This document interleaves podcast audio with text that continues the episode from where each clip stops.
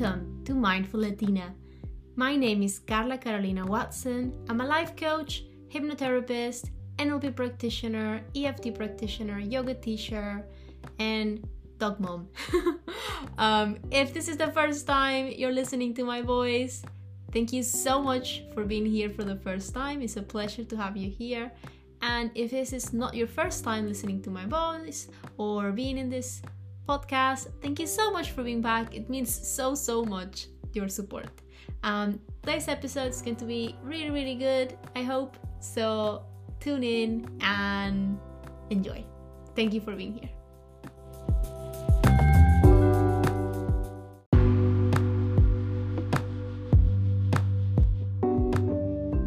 Autumn.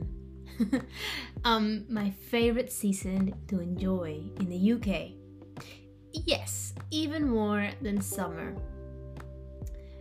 Although I said that and then I thought of all the things I love about summer. but but truly, autumn is really special to me. Um, in Panama, we don't really have an autumn. We only have two seasons. Um, we have rainy season, and we have um, hot hot season. Hot but rainy season. They are both um, they are both different. I mean the rainy season is like a monsoon season that lasts for like nine months. Um, and then the summer which is mm, sunnier mm, still with some rains but not as as, as long and, and, and big as, as the rainy season.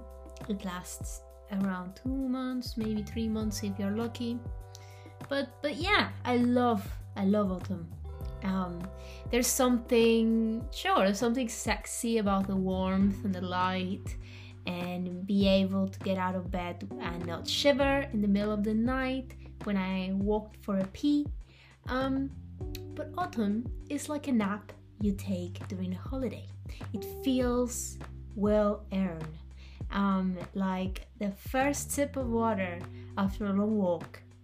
Autumn feels like a hug, too, sometimes. Um, it's like being hugged by the co- cozy clothes, being hugged by the fire, being hugged by the blankets you start wearing. It's almost like the, the way for nature to tell us, shh, shh, there, there, it's time to rest. And for some reason, the whole autumn energy this year resonates deeply with me. some secret reason. Um, I mean, I, I already spilled the beans the Instagram, and I will speak more about it uh, on an upcoming podcast.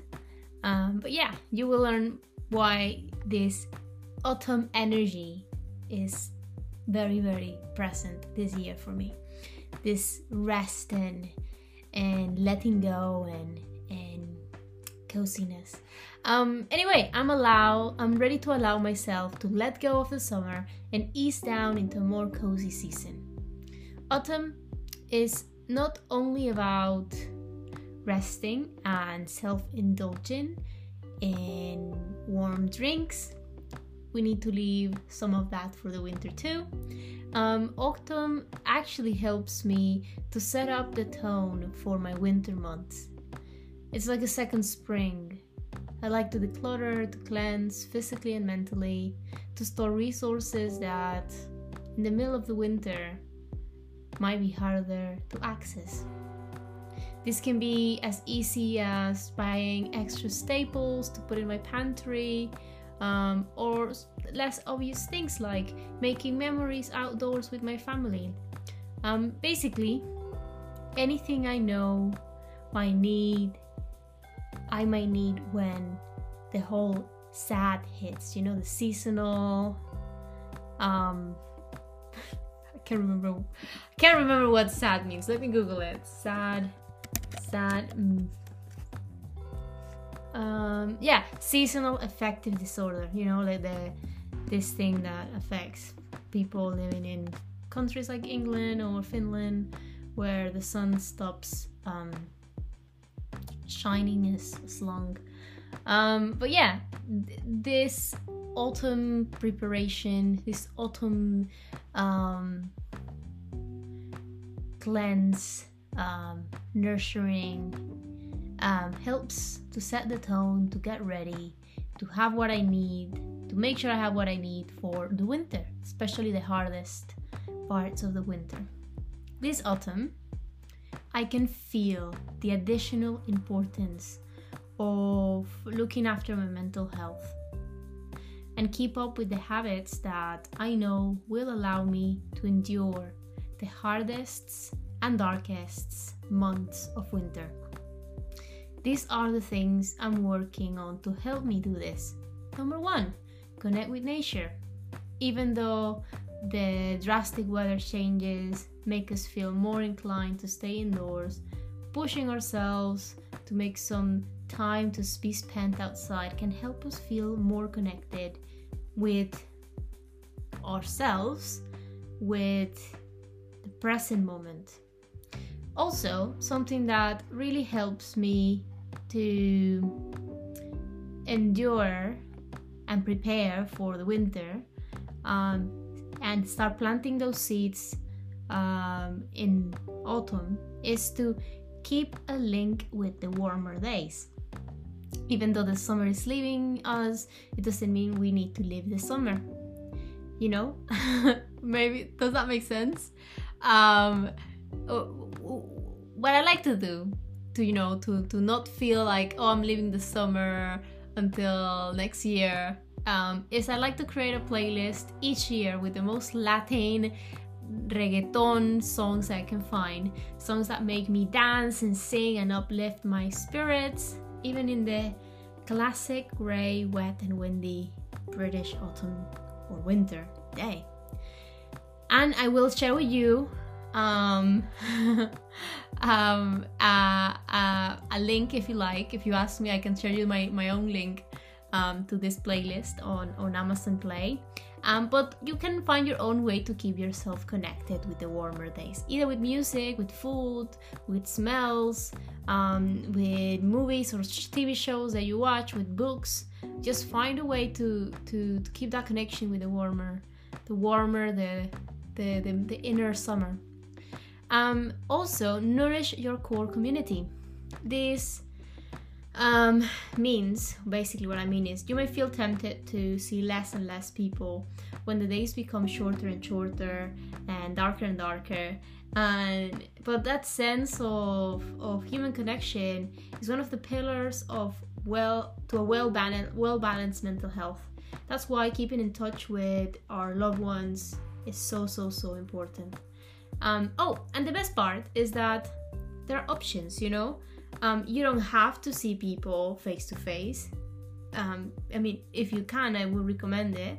Um, but for example, if you don't want to to to go out uh, uh, and into a pub or to invite people uh, uh into your home, there are lots of outdoor events that you can attend like markets or concerts or you know all that type of stuff.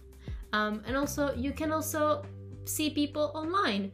Um, so you can try more creative ways to stay this uh, to keep this connection to this this nourishment with your core community during this autumn and winter look after how you nurture your body. This is something that is really, really helpful for me.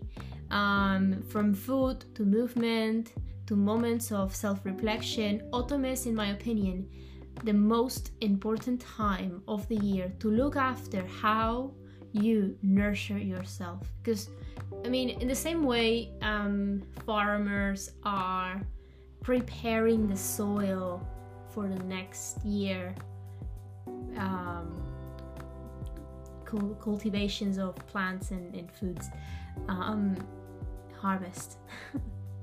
um, the same happens with our well-being. We need to set the soil to make it ready, to make it to prepare it not only to, to endure the winter but also to, to be ready to receive seeds these next few months um, and then ha- harvest them once the weather allow us to to harvest new food, new plants.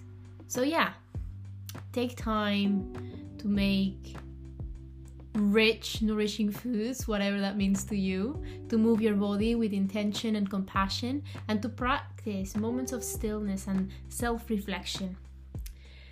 The next thing is embodying a compassionate mindset. Research shows how compassion plays a key role in our well being.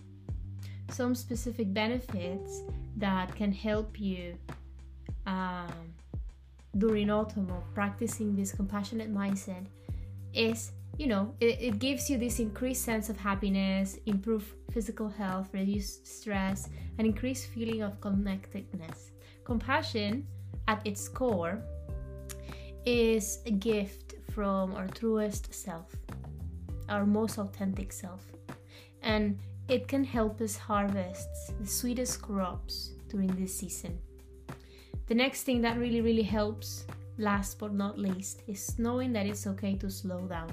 Movement is important, it's one of the pillars of well being, but rest is equally or maybe sometimes more important. You don't have to do it all. You can rest, you're allowed to rest. When our mood dips during difficult days, it can feel challenging to manage. This is where taking time to unwind, to slow down, to have a break, to recharge, to to to, to recoup is so so so important. However feels best for you. Because some things for me can feel restful that for others might feel not restful. So find your own way to to to slow down. Rest is key to keeping our minds and bodies active and alert during the darker, darker days. And if you feel you're struggling or are worried about someone, remember there's always hope. There are mental health support services available for you, including many medically trained professionals that can help you. Remember, asking for help is always okay. And if I can help you with anything, remember I'm a certified clinical hypnotherapist, NLP practitioner, EFT practitioner, life coach, yoga teacher, sound healer, and pretty funny person to talk to.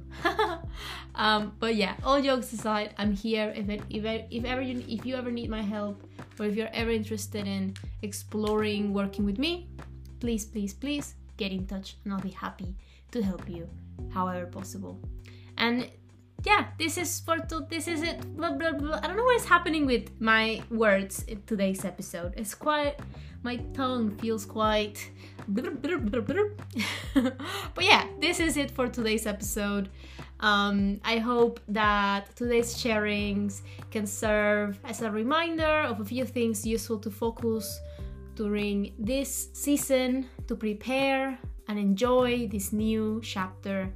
Um, I will be sharing a bonus episode this uh, today, um, a meditation, uh, visualization exercise related to autumn. I hope you enjoy it and thank you so much for listening. Have a lovely day and speak to you very soon.